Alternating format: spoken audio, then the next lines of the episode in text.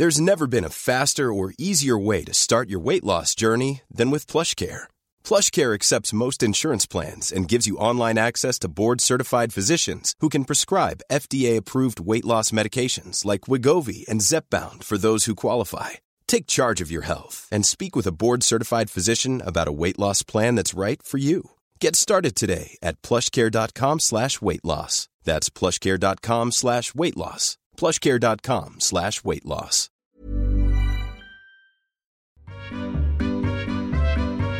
No hay fiesta sin música. Y a la guía del fin de semana queremos aprovechar este elemento con un episodio repleto de recomendaciones para pasar las fiestas patrias. Durante este mes sucederán conciertos que evocan momentos históricos y personajes que cuando interpretan las canciones nos llevan a recorrer todo México. Para muestra, dos de nuestros invitados. Primero, el productor Jacobo Márquez y el violista Gerardo Ponte. Ambos están detrás de la organización de dos conciertos muy importantes este mes. No les doy más info para que se queden a escuchar la charla. Además, yo, como la señorita etcétera y guía que soy y que me gusta hacer, les voy a sugerir un par de eventos y lugares para rodearse de música y cantarle recio. Las fiestas patrias a todo pulmón. Mi nombre es Ayana Bustos Nava, la encargada de hacer esta selección cada semana. Así que con este preámbulo solo les pido que afinen garganta porque vamos a arrancar.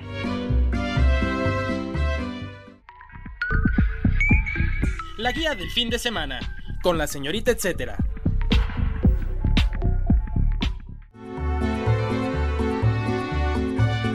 Como les decía hace unos segundos, tenemos dos invitados esta ocasión y quiero darle la bienvenida al primer recomendado. Él es Jacobo Márquez, uno de los productores de Chabela y sus mujeres, un homenaje a Chabela Vargas. Este concierto sucederá justo durante el mes de septiembre, más adelantito les doy detalles de las fechas, pero empezamos la charla.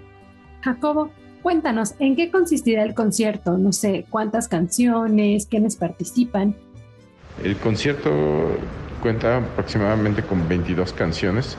Todavía se están terminando de definir las canciones, ya que cada que hemos ido presentando el concierto, según las intérpretes que estén en ese momento haciendo el homenaje, pues se van adaptando y se va trabajando todo el tema de las canciones. ¿Cuál consideras que fue la mayor aportación de Chabela a México, en especial respecto a la música? La aportación que considero más importante de Chabela es todo esta forma de entender y las cosas desde otro ángulo y otro punto de vista, ¿no? Chabela fue una de las mujeres que comenzó eh, a hacer las cosas por como ella pensaba, por como ella quería y no por como ellos esperaban. Y eso es muy valioso y así lo hizo la música. Cantó como ella quería, como ella podía y no como alguien estaba esperando. Y cantaba del corazón y cantaba con el corazón y eso hacía que sus canciones tuvieran un sonido único y particular. Hay gente que de repente habla sobre si cantaba bien o no. Yo te puedo decir que cantaba de la manera más honesta y profunda y cantaba con el corazón y cantaba con el dolor y cantaba con la angustia y cantaba con el trago y cantaba con muchas cosas que fueron cosas que le hicieron una mujer muy honesta y que dentro de todo eso también provocó un movimiento muy importante, ¿no? Que, que hoy, gracias a eso, puede ser precursor a todo el movimiento actual que hay en el tema de las mujeres. Menciona tres canciones que definirían parte de la historia de México interpretadas por Chabela. Personalmente La Llorona es una de mis canciones favoritas y la primera vez que la escuché la escuché con Chabela Vargas. Entonces eh, es una canción que me estremece la piel. Sí, yo creo que, que La Llorona puede ser para mí la canción más importante que hay. Eh, Macorina me gusta mucho y me gusta mucho todas las canciones que interpretaba de José Alfredo Jiménez, ¿no? Siempre tenía ella una manera muy peculiar, se veía que había algo, una conexión muy profunda ahí del dolor y el amor, de cómo le llegaba. Entonces, no sé, es una pregunta muy compleja. Es como si te dijeran cuál es tu hijo favorito. Soy un gran seguidor de Chabela y, todas sus canciones me han siempre movido mucho y, y crecí escuchando a Chabela porque a mis papás les gustaba mucho entonces la ponían en el tocadisco y me tocó eh, irla escuchando y escuchando constantemente hasta que un día me llegó la curiosidad de empezar a entender más qué pasaba y, y de ahí pues surge todo este cariño y amor por la música y la interpretación de Chabela. El dato, etcétera. Los conciertos se realizarán el 29 y 30 de septiembre a las 20.30 horas en el Teatro de la Ciudad Esperanza Iris. Este lugar se ubica en Donceles 36 en la colonia Centro Histórico, muy cerca del Metro Allende. Orquesta por todos lados. La orquesta típica de la Ciudad de México, considerada patrimonio cultural intangible de la capital, arranca la tercera temporada del año este 2 de septiembre y culmina el 25 de septiembre. Serán 16 conciertos en total en lugares muy distintos, entre ellos la Iglesia Regina Coeli, el Teatro del Pueblo, el Parque Ecológico Xochimilco y el Faro Cosmos, su sede oficial. Para más detalles y que conozcan los repertorios de los conciertos que irán sucediendo, les recomiendo visitar su cuenta de Twitter. Los encuentran como Orque Típica CDMX.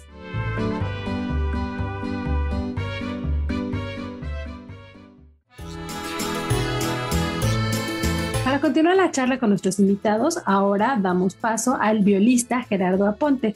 Él está detrás de los conciertos Viaje Sonoro a través de la música mexicana para viola y piano. Gerardo, ¿en qué consistirá el concierto y por qué es importante?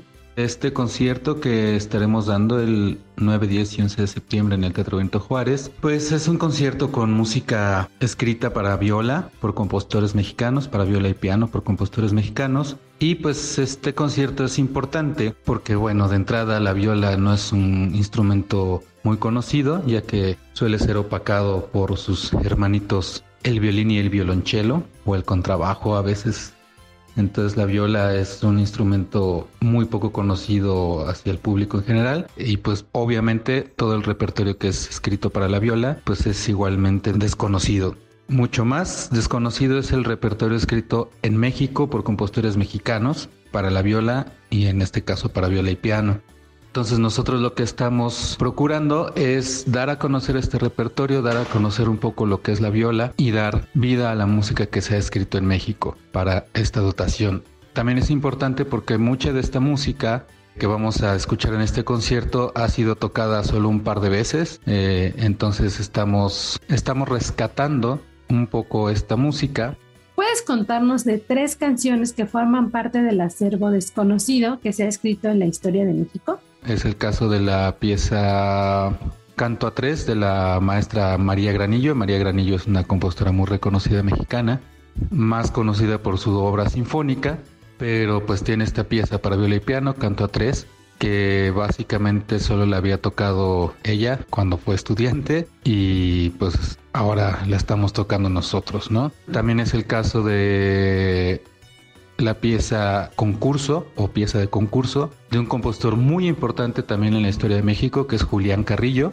Julián Carrillo es más conocido por su teoría del sonido 13, por su invención de instrumentos para, para poder tocar en este sonido 13 amén de su primera sinfonía, que es una sinfonía muy bonita, muy romántica. Y entonces él escribió la que parece ser es la primera pieza para viola y piano escrita en México. Es una pieza de 1908 y es una pieza muy cortita, pero pues también muy desconocida, ¿no? O sea, inclusive entre los violistas se conoce poco la pieza. Y pues también tenemos otra pieza de otra compositora que se llama Alejandra Otgers y esta es una pieza del 94 si mal no recuerdo y que también pues es una composición que escribió de estudiante y pues se ha tocado muy poco esta pieza, ¿no? Entonces son tres diferentes piezas, diferentes momentos que pues son realmente desconocidas para, para el público en general y un tanto también para los violistas. El dato, etcétera. Los conciertos sucederán del 9 al 11 de septiembre, los viernes a las 20 horas, los sábados a las 19 horas y los domingos a las 16 horas. La sede es el Teatro Benito Juárez que se ubica en Villalongín 15, Colonia Cuauhtémoc, cerca del Metrobús Reforma.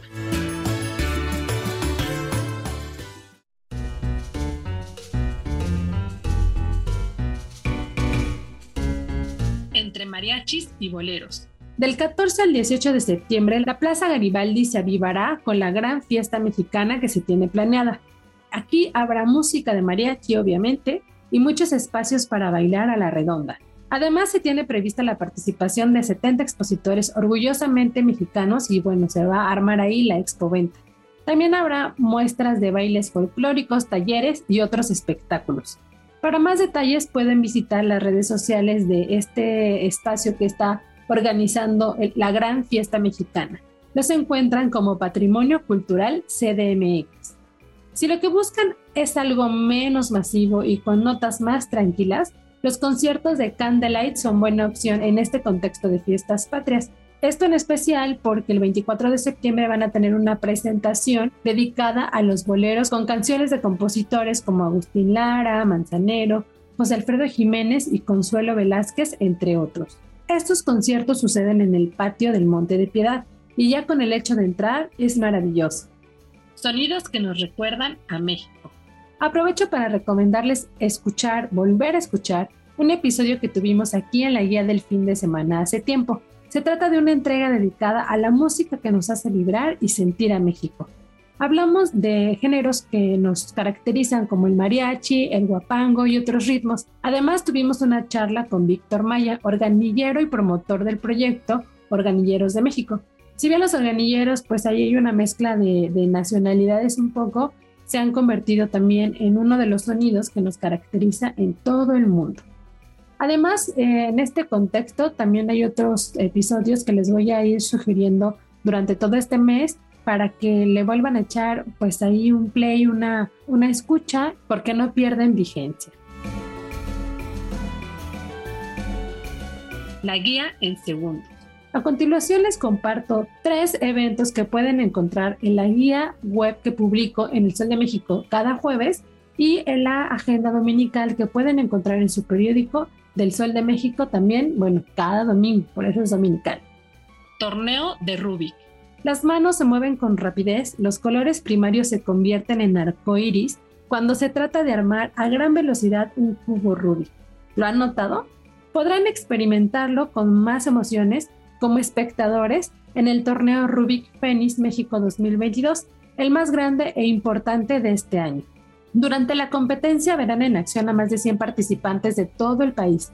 Ellos atendieron la convocatoria abierta que se cerró hace algunos días, para que estén pendientes de toda esta comunidad de Rubik en las próximas competencias. ¿eh?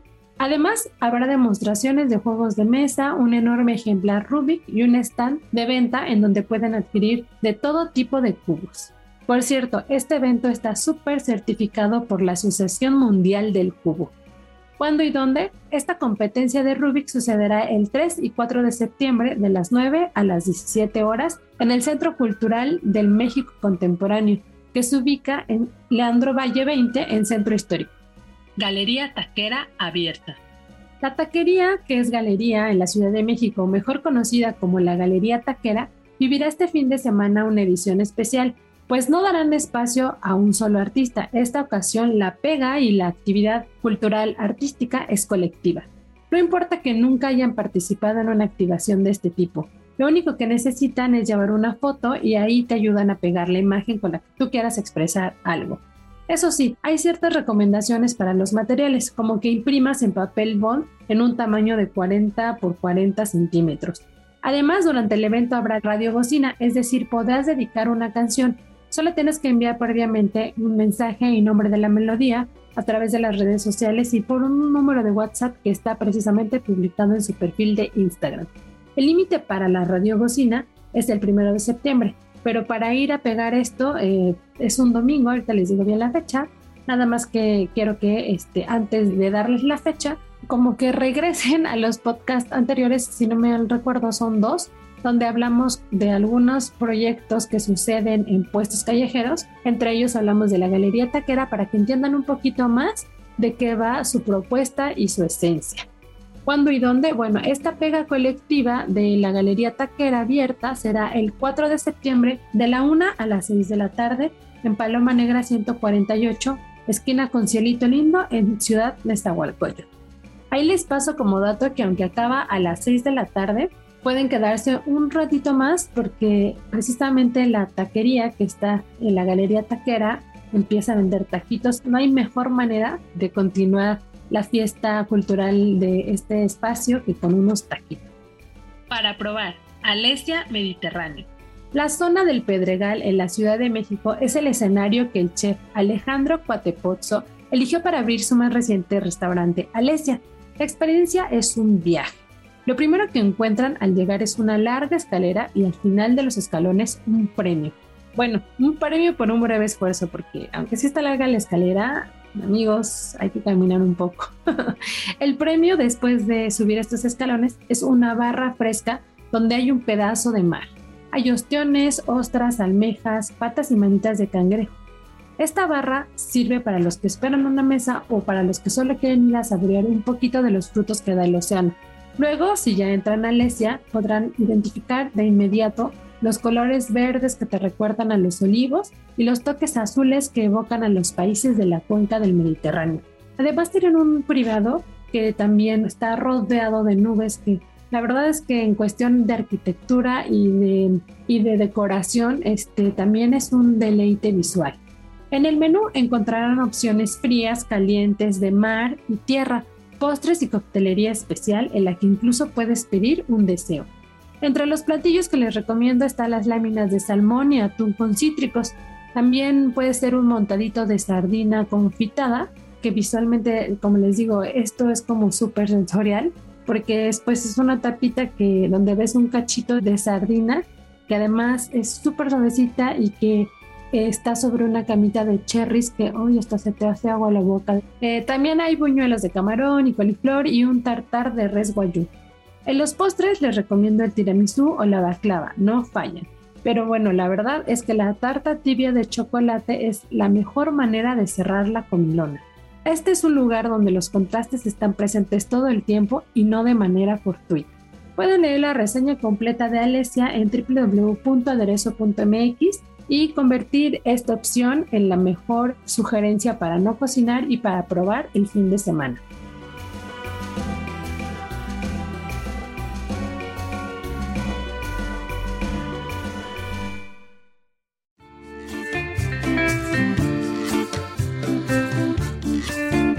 Así llegamos a los últimos segundos de este episodio. Espero que les emocionen los temas, la música y los conciertos que sucederán durante este el mes patrio.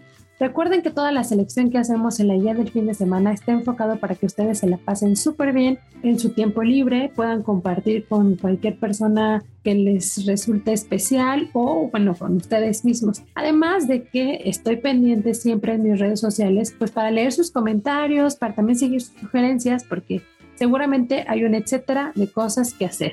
A mí me encuentran como la señorita etcétera en Facebook, Twitter e Instagram.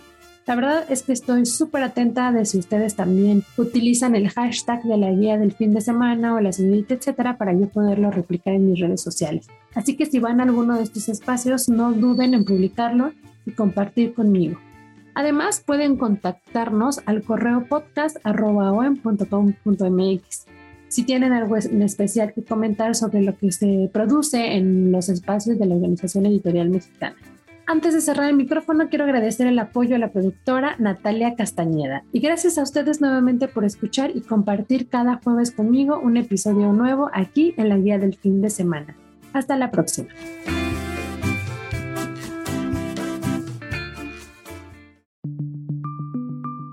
Esta es una producción de la Organización Editorial Mexicana.